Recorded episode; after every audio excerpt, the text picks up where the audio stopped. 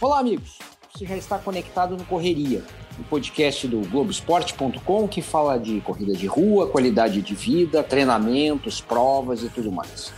Você pode nos encontrar no seu agregador preferido de podcasts. Estamos na Apple, no Google, no Pocket Cast ou, claro, no globesport.com barra podcast.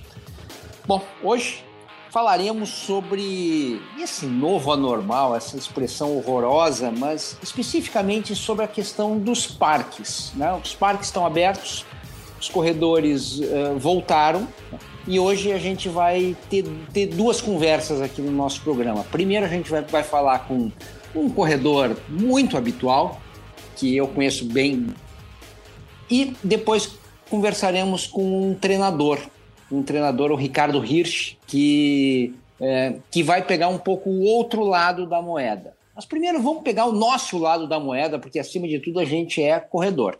Estou falando com o Francisco Barbosa, não, Chico Barbosa. Chico Barbosa é jornalista, é maratonista e a gente se conheceu há bastante tempo numa prova de revezamento, volta à Ilha Bela na época. E a partir de então, o Chico, que mora perto do Ibirapuera, assim como, assim como eu, a gente muitas vezes treina junto no Ibirapuera. O Chico é um habitué de Ibirapuera. Então, queria apresentar aqui o Chico, que é um jornalista de carro, então de velocidade ele entende. Você é assim na corrida também, Chico? eu não posso mentir, né? Já que você corre comigo, eu não posso falar que sou assim na corrida, né? Vai ser legal estar falando com você, Serginho. Bacana. A gente sempre conversa informalmente na rua, né? É, nada como conversar agora informalmente e remotamente. Mas eu Exatamente. continuo treinando, continuo treinando aí. Bom, eu sei, eu, sei que você teve uma experiência muito particular nessa, né, nessa pandemia, né, nessa, melhor, nessa quarentena, que foi. Você chegou a alugar a, a tal da esteira então, ou não? Vamos, vamos ser um papo franco, né, Serginho? É. É, quando a gente, quando começou a pandemia, a gente chegou a se encontrar e começamos a ficar com aquele mal-estar. Será que a gente deve correr na rua? Não deve? E a gente ficava tentando arrumar argumento para nos convencer a, a, a, que não teria grandes problemas. Né? Até que um dia você ligou e falou: Puta, Chico, eu ouvi o Drauzio Varela, é, acho que convém a gente segurar a onda aí. É, por um tempo determinado, então, é, vamos, vamos tentar nos poupar ainda de estar em contato público. Aí eu acatei rapidamente a sua sugestão, para o livre imposta à vontade, né? E aí o que, que eu fiz? A gente chegou até a comentar. Você falou: olha, eu tô, eu tô treinando na, na, na, escadaria do meu prédio, e lá é um lugar tranquilo, que não circula ninguém, tem boa ventilação, acho que vai dar certo. E aí eu segui a sua instrução e treinei também um dia na, na, na escadaria do meu prédio, que tem, tem 12, 12 andares. E foi um belo treino. Eu, eu, eu subi, eu acho que 30, corri 30 minutos. Eu acho que eu subi e desci umas 12 vezes, só que de um agravante. Ali não, não é lugar para correr, né? Não tem ventilação, não. é assim. Eu tentei improvisar isso, foi bom para a musculatura, mas de repente podia encontrar com alguém também ali. E queira ou não, eu poderia estar expondo alguém também, né? É... Exatamente. Então, o que, que eu fiz? Eu aluguei uma esteira. É... Eu e minha mulher, ela, ela também anda, e acabamos. Estava difícil encontrar esteira, e acabamos arrumando um cantinho lá, lá em casa e colocamos uma esteira lá. E nos salvou durante aquele tempo mais nervoso ali da pandemia, que a gente não saía nem para ir pegar o jornal lá embaixo. É, teve, teve um papel importante. Bom, mas aí acabou. Quer dizer, acabou. Os parques estavam fechados. Sim, né? sim, sim. A pandemia, a, a, a, pandemia não acabou. A pandemia está aí, é super perigoso, tem que tomar mil cuidados, sim, etc. Sim. Mas os parques abriram. Como é que você está se relacionando com o Parque do Ibirapuera, então, que hoje está aberto durante a semana? Durante a semana, né? Não no fim de semana. É. A rigor, a gente nunca foi proibido de correr na, na, na, na, rua, do jeito que aconteceu em alguns países da Europa, onde as pessoas, na Espanha principalmente, você não poderia sair à rua, na Itália. Aqui a gente, é, a gente não corria na rua por uma questão mais moral ali é, de cidadania do que propriamente por uma proibição, né? Então, é, eu intercalei algumas idas a essa, essa esteira minha, comecei a intercalar para alguns trajetos assim meio alternativos por São Paulo, de máscara, esse tipo de coisa tudo, e acabei gostando até, rua vazia, esse tipo de coisa. Eu me adaptei, para te falar a verdade, né? É, quando abriram os parques, eu comecei a pensar comigo.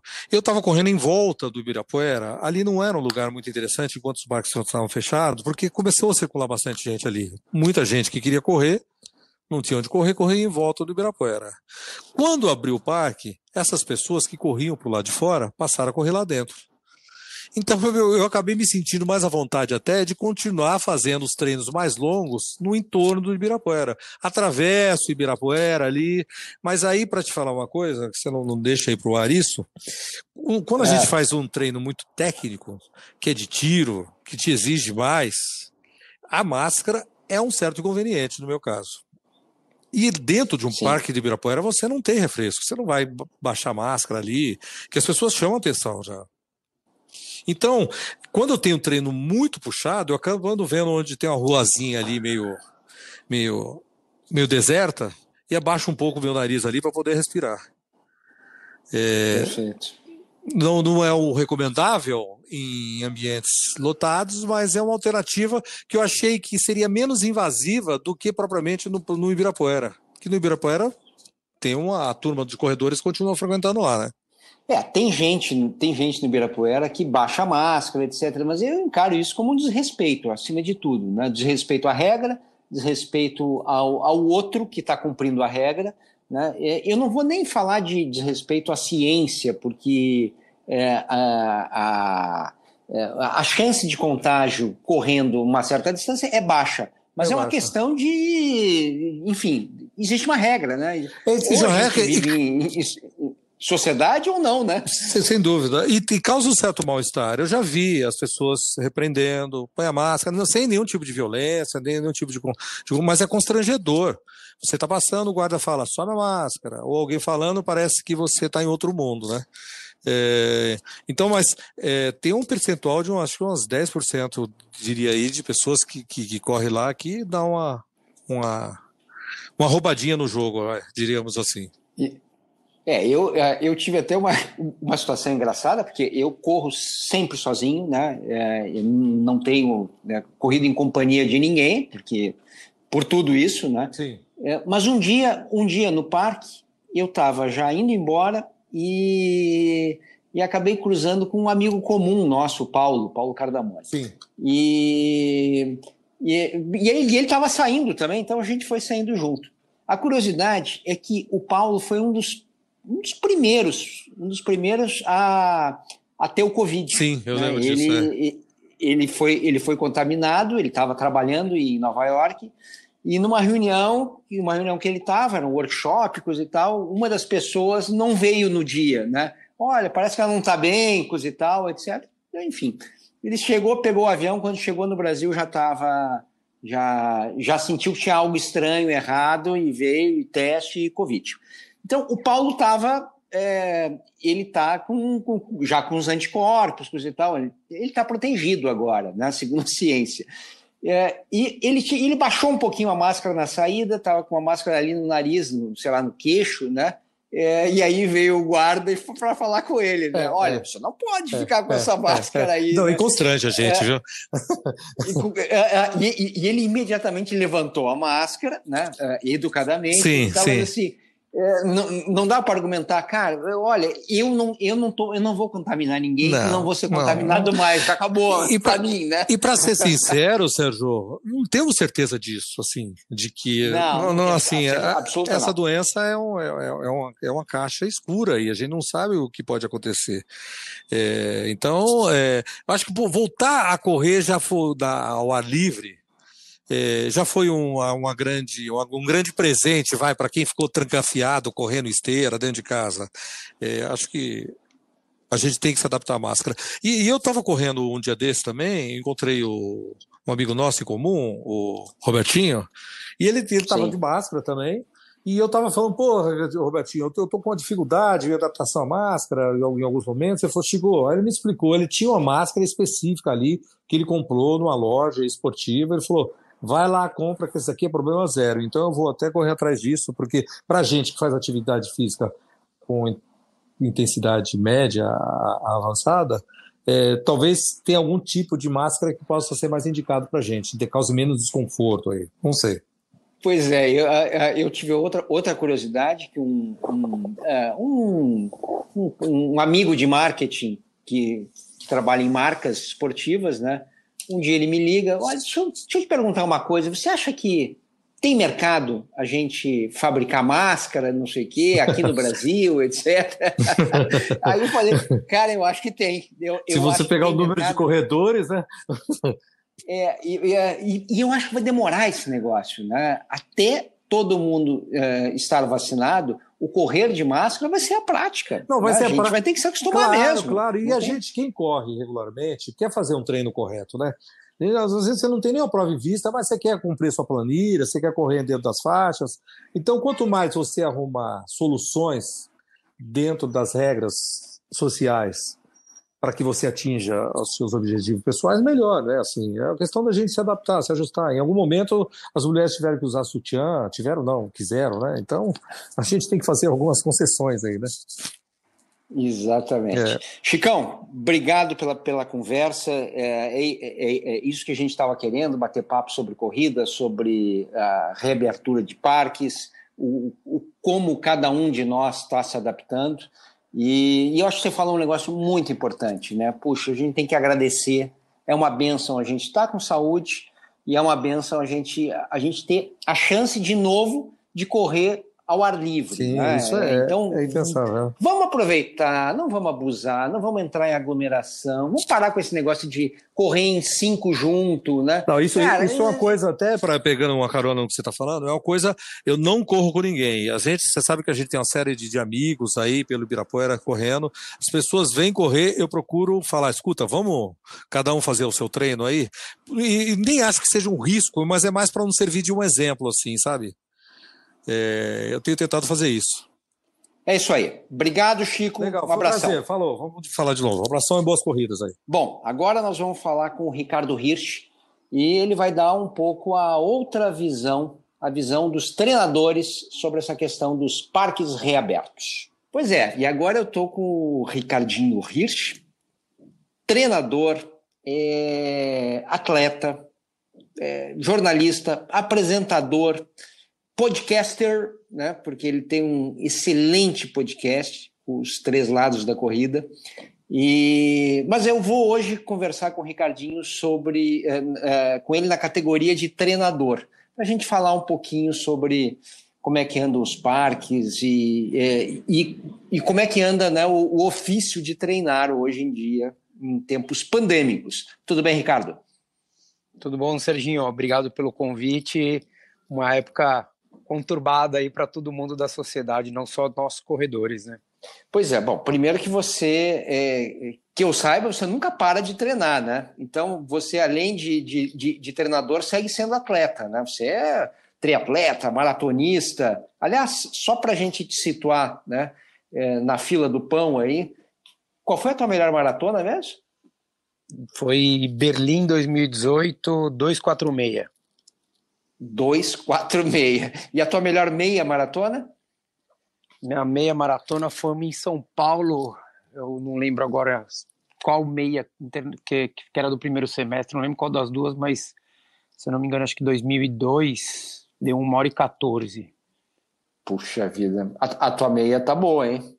A tua meia, é, tá, tá... A tua meia tá bem melhor que a tua maratona, né? Na, na, na, é, na relação. Eu, eu carreguei, eu carreguei esse estigma de que minha maratona não era boa durante muito tempo, porque eu fiz uma primeira maratona muito boa de estreia, e foi em 98, e depois eu demorei 20 anos para conseguir melhorar minha marca somente, por conta de tudo, né? Trabalho, dedicação a, a querer trabalhar, procurar desenvolver e crescer a assessoria, daí depois casa, tem filho, e daí as prioridades de fato vão ficando um pouco em ordem diferente do que era quando eu tinha meus 25, 26 anos de idade, né? E daí, mas a meia, ela sempre, minha meia maratona, meus 10 quilômetros, eles sempre foram um pouquinho mais fortes do que condizia a minha maratona, ainda é, teoricamente, um 14 para um para 2,46, ela não, não tá muito de acordo. Então, acho que dá para acreditar que dá para melhorar um pouquinho ainda. Sem dúvida, né? Basta, basta treinar, né? E,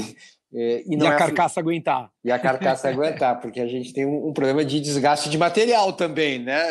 Não é assim? É, não é só o carro que fica mais velho e o motor dá problema, não. É isso aí. Escuta, você está com, com quantos alunos hoje? Total 200 e alguns quebrados. A gente não, não, não tem muito hábito de contar, Serginho.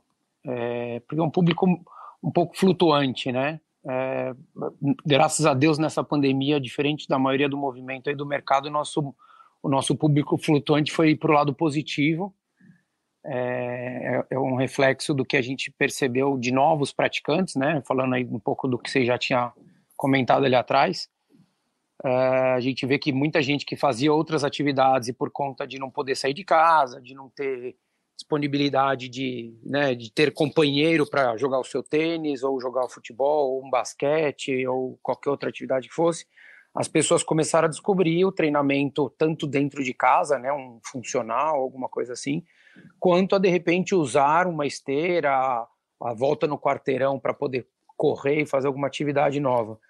Então acabou mudando um pouquinho o cenário aí no, durante essa, essa epidemia.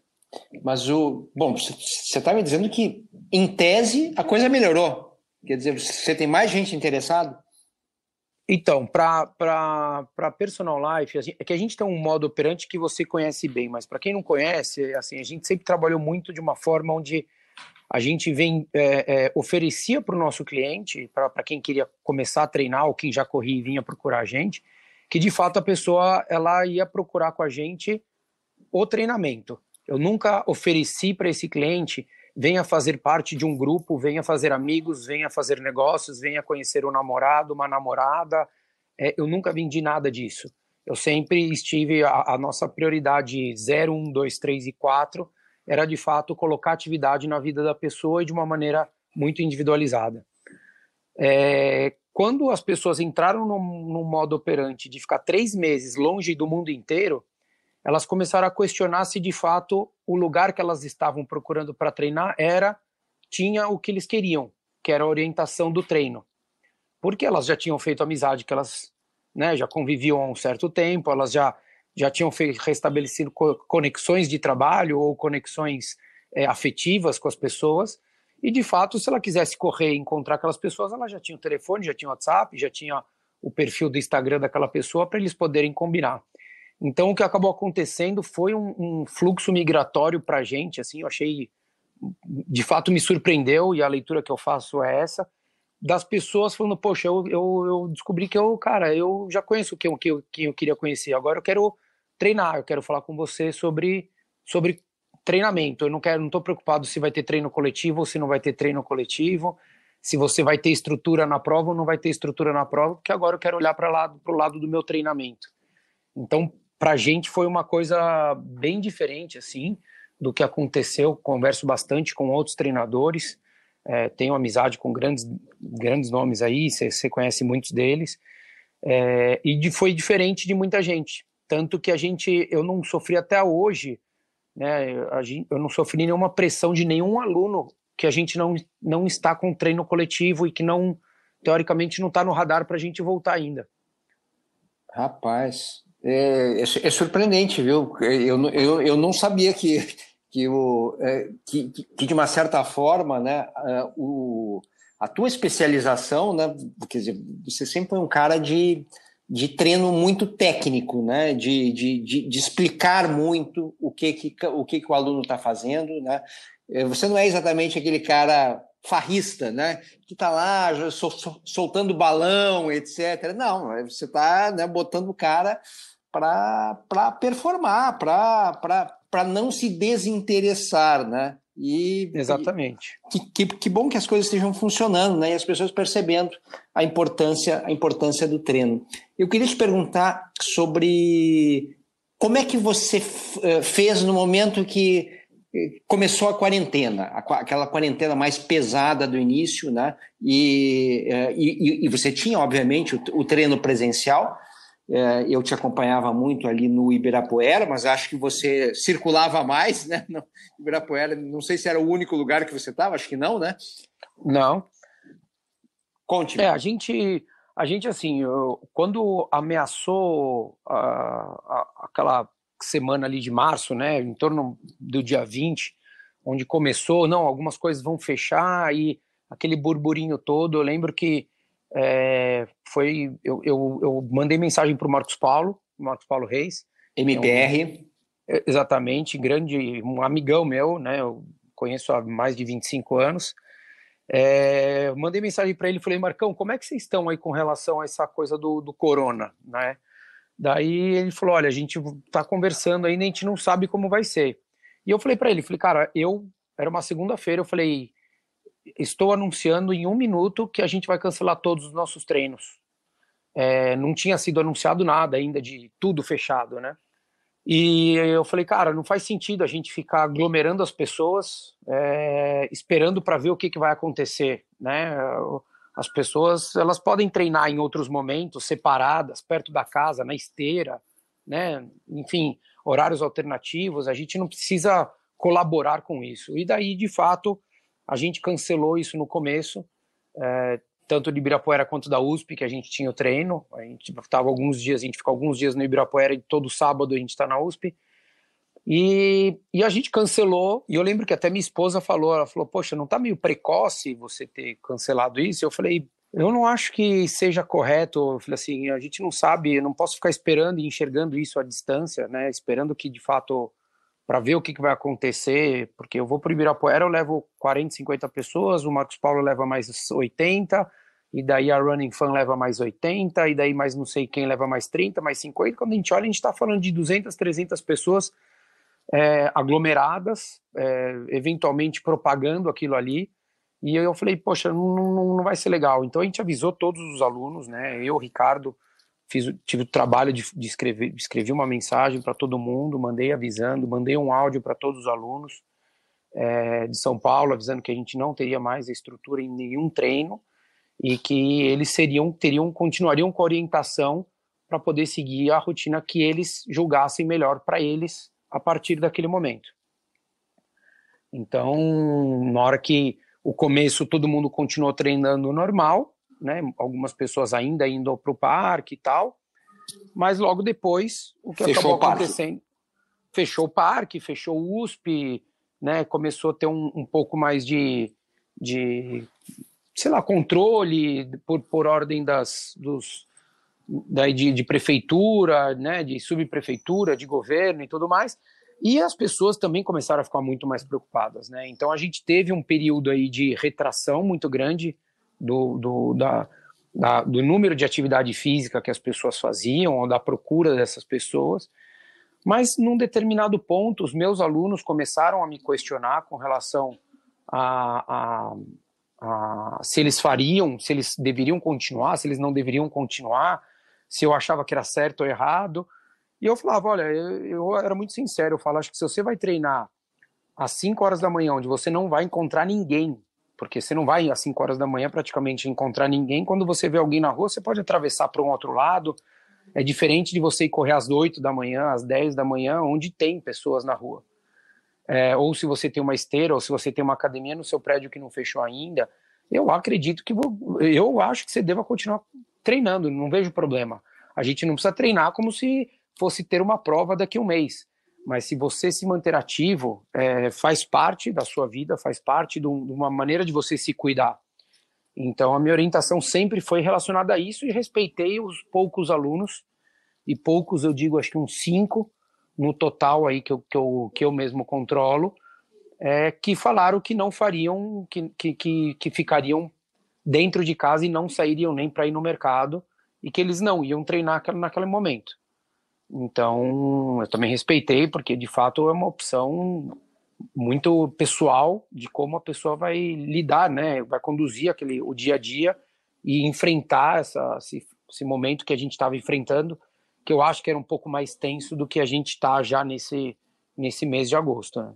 Pois é, e aí a gente, a gente vai para uma outra fase, né, que é a fase da, da, da reabertura dos parques. Né? O, o, Brasil é grande demais, as situações são diferentes, a pandemia está é, com forças diferentes em lugares, mas, é, mas é, no geral a gente já teve reabertura de parque em boa, em boa parte do Brasil. É, como, o que, que muda na orientação para o aluno com, com, relação ao parque aberto? O que, que você fala com eles? Ó, Serginho, eu fiz questão de, no primeiro dia que abriu, numa segunda-feira, eu fiz questão de ir lá. E abri às 6 horas da manhã, eu cheguei 10 para 6, que eu falei, eu quero ver como é que vai ser para eu entender, porque de fato muitas pessoas iriam que, procurar informações, né? Muitos, pelo menos alunos, iam perguntar para mim, ó, e aí, você acha que dá para ir? Como é que tá? Você sabe como é que tá? Eu falei, então eu preciso estar tá por dentro disso. Então, cheguei um pouco antes do horário de abrir ali, vi como é que tava. É... E, e, fiz questão de gravar um vídeo. Eu não sou muito de gravar vídeo meu falando, mas eu fiz questão de gravar um vídeo no Stories lá do, do Instagram e dizendo que eu estive no Ibirapuera e que víamos muitas pessoas, né, que as pessoas de fato estavam procurando e querendo usar o espaço e que 99% das pessoas estavam de máscara e que a regra para o uso do Parque do Ibirapuera era correr de máscara e que quem quisesse estar lá deveria ir de máscara. É, eu, eu, particularmente, não gosto de correr de máscara, eu não corro de máscara. Eu prefiro ir acordar às três e meia da manhã e correr na rua sozinho e sem máscara do que eu ir às 8 horas da manhã no Ibirapuera ou em qualquer outro parque e ser obrigado a usar máscara. Até porque ela em cinco minutos ela está molhada, enfim, tem um, entra numa outra discussão aí que que, que é um pouco mais complicada, mas é, e eu vi que assim os corredores que a gente tá, a gente acostuma, né, Serginho? A gente se via lá, a gente sabe sempre quem era que estava treinando, né? E esses corredores, de fato, estavam respeitando muito é, todas as regras ali, sozinho, é, correndo de máscara, tal. Uh, eu via muito mais os, os, os, uns praticantes, uns novos corredores, pessoas que iam só caminhar, aquelas pessoas um pouco mais velhas que têm os grupos, que vão caminhar junto, essas pessoas eu via sempre dois, três, umas pessoas um pouco mais juntas praticando atividade. É, mas todos, volto a dizer, todos de máscara. Então é. foi, foi, um, foi um, um, um, momento complicado ali, porque teve muita gente acabou discutindo, tem gente que não quer correr, tem gente com máscara, tem uns que, que, que defendem que sim. E, e, de fato é o que eu falo, você está lá, você tem que seguir a regra e é isso que tem que ser, né? A polícia, é, a Guarda Civil Metropolitana que fica lá dentro, fica orientando o tempo inteiro para quem baixa a máscara ou para quem está sem máscara que tem que colocar máscara. É, é, é o modo que, que, se deve ser feito hoje lá, né? É, e tem, e tem também né, é, a questão de como você usa essa máscara, né? Porque é, eu diria que, que, que que a máscara tem três estágios, né? Tem, o, tem o, estágio né, é, é, perfeito, né, que é você cobrindo o nariz e a boca. Aí tem a primeira brasileirada, né, que é você cobrir só a boca, né, e deixar o nariz para fora, né.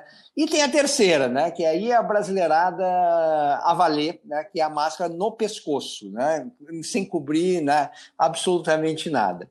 É, a maratona de Hamburgo deu um pouco uma tinta, é, um, sei lá, foi um início de falar do novo normal, que é essa expressão tão horrorosa, né? Que na verdade é o novo anormal. É, que era você, é, numa prova, se, se essas provas acontecessem, as provas estão sendo canceladas né, em série, né, é, no dia que a gente está gravando, é, a maratona de Frankfurt, em que eu inclusive estava inscrito, foi cancelado, o que era óbvio, né, que aconteceria em outubro. É, e a regra de Hamburgo foi: é, você tem que largar com a máscara né, no, no, nariz e boca, e durante o percurso você pode baixar a máscara, acabar, e aí quando chegar na corrida, coloca a máscara de volta. É muito mais uma etiqueta sanitária do que exatamente é, cientificamente, porque como você falou, a máscara está encharcada, a eficiência dela já baixou muito, né? É, o que, que você tem falado sobre essa questão do lugar da máscara com os teus alunos? Olha, eu, eu, eu, assim, eu parto do princípio que, assim, se é para usar máscara, você tem que usar da maneira correta, né? É como um cinto de segurança no carro. Você não vai colocar, puxar ele ali passar só... Né? Se você está dirigindo, você não vai puxar o cinto e só colocar no braço esquerdo. Você vai colocar ele inteiro né? É, eu acho que aquele ditado meio que quem tem filho grande é baleia, não dá para a gente querer educar alguém de 45, 50, 35, 60 anos de idade. É, se a pessoa ela vai para um lugar onde é o, o uso obrigatório da máscara e ela está disposta a treinar naquele lugar, ela tem que usar como é pedido. Ponto. Né? Assim, é o que você falou, da maneira perfeita, tampando nariz e boca, e é indiscutível. É, alunos meus que falam, oh, eu não vou correr de máscara de jeito nenhum, eu não tenho como chegar e obrigar essa pessoa a usar máscara. A única coisa que eu peço, eu falo, então vá num horário e local onde você tenha praticamente quase certeza absoluta, porque a gente não pode garantir isso, mas que você vai encontrar ninguém ou quase ninguém, né? Porque é, é, é, o respeito para com o próximo. Se não é com você, é com o próximo. Eu vou correr às quatro horas da manhã, porque de fato eu não quero encontrar ninguém, eu não quero correr de máscara, né?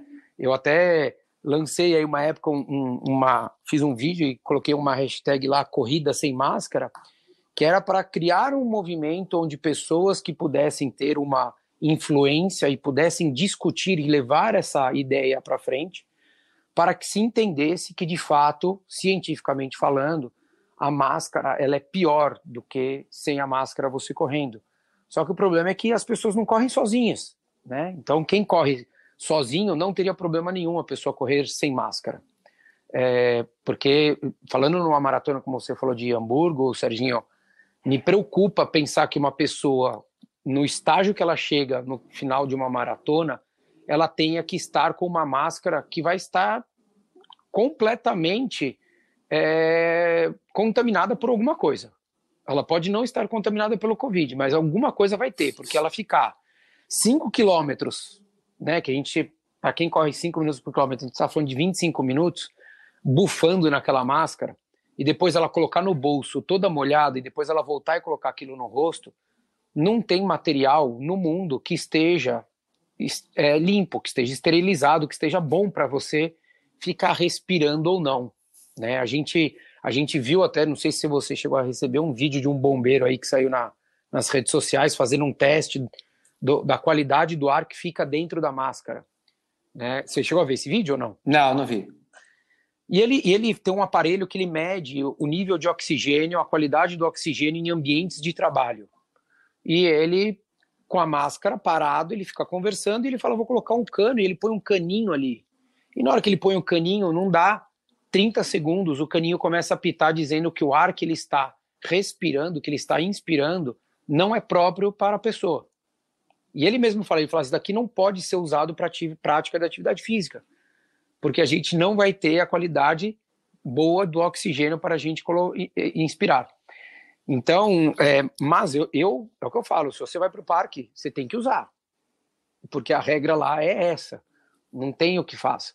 Agora, se o aluno fala para mim, poxa, eu não quero, eu falo, olha, então vai correr em outro lugar, num horário, em local e horário onde você não encontra as pessoas, mais pessoas, para que você não, não leve isso para mais ninguém, porque né, não é só você, é você com mais alguém a preocupação. Né?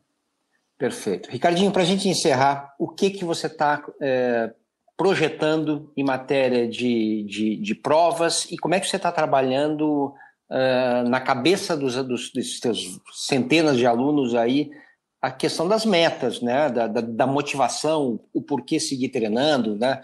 É, qual, é, qual é a pegada? É, eu e está sendo comum, né, por, por conta de tanta, tanto cancelamento de prova, está sendo comum as pergun essa pergunta dos alunos de, poxa, será que eu me inscrevo na prova tal, na prova tal, como é que a gente faz agora, tal? A minha orientação está o seguinte, não arrume nada que seja antes do meio do ano que vem. É, falei, eu acho difícil a gente ter grandes eventos. É, começo do ano, se a gente pensar fora do país, hemisfério norte vai ser inverno, então provavelmente vai ter um, vai ter um fluxo muito grande aí também de é, vacina, não sabe se vai ter vacina ou não, se vai estar em fase de teste ou não. Então eu acho que quem quiser pensar em alguma coisa fora do país, eu estou orientando para que seja para o segundo semestre. É, Brasil, eu acho que antes de fevereiro a gente, infelizmente, não, não terá é, eventos de corrida perto do que era o que a gente tinha aqui. Uh, é uma pena, porque de fato é um, é um fator muito motivante, motivacional para todo mundo, né? para a gente colocar o aluno lá, treiná-lo para chegar numa prova, tentar conquistar aquela distância ou tentar melhorar o tempo, enfim. e para o próprio praticante é, como uma meta, né? Todo mundo funciona à base de, de metas na vida aí, ter uma cenourinha ali na frente para que estimule, para que oriente. Mas eu acho que tá difícil, Serginho, a gente pensar nisso. Eu, eu, eu, eu tento ser muito realista, assim. Eu não acho legal a gente ficar é, é, deixando em banho-maria ou tentando é, ser extremamente positivo ou otimista com relação a, aos eventos que vão acontecer. Eu tento falar o máximo para as pessoas: olha, vamos manter a rotina de treino. Se quiser, a gente cria nós, né, uma, uma meta. Olha, então, final de novembro a gente tenta fazer um 21K melhor, ou vamos tentar melhorar os seus 10, e a gente põe mais ou menos uma data tal porque eu acho que eventos vão ficar, vai demorar um pouquinho aí para a gente poder desfrutar desses momentos novamente.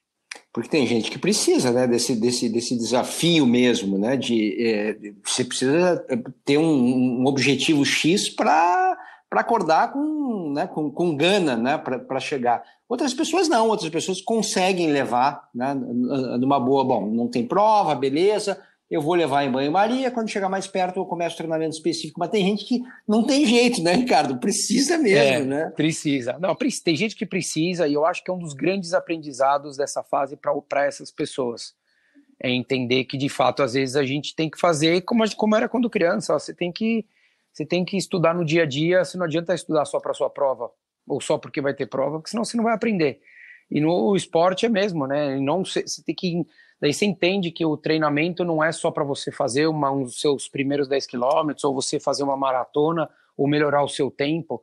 É, é para você cuidar da sua saúde física, mental, né? Para você esparecer, para você ter, ter uma, uma atividade ali que ocupe o seu tempo e que te traga o prazer, que te dê alguns benefícios, que não só o conquistar a distância ou o tempo, mas que tem gente que precisa, precisa. E daí você tem que ficar brincando com isso. Então, poxa, não, vamos treinar esses dois meses aqui, vamos fazer, pô, vamos colocar a gente, você vai fazer os seus 5K, os seus 10K forte, vamos tentar melhorar isso, aquilo, porque daí a pessoa começa aos poucos a incorporar essa rotina e entende que depende muito mais dela e não de um dia específico, porque a balança da vida é ela tem que ser 51 para 49%, né, Serginho, positiva.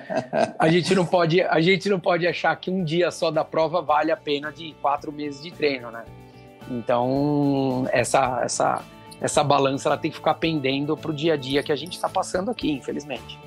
Perfeito. Bom, conversei aqui com o Ricardo Hirsch, é, treinador, atleta, jornalista e muito mais.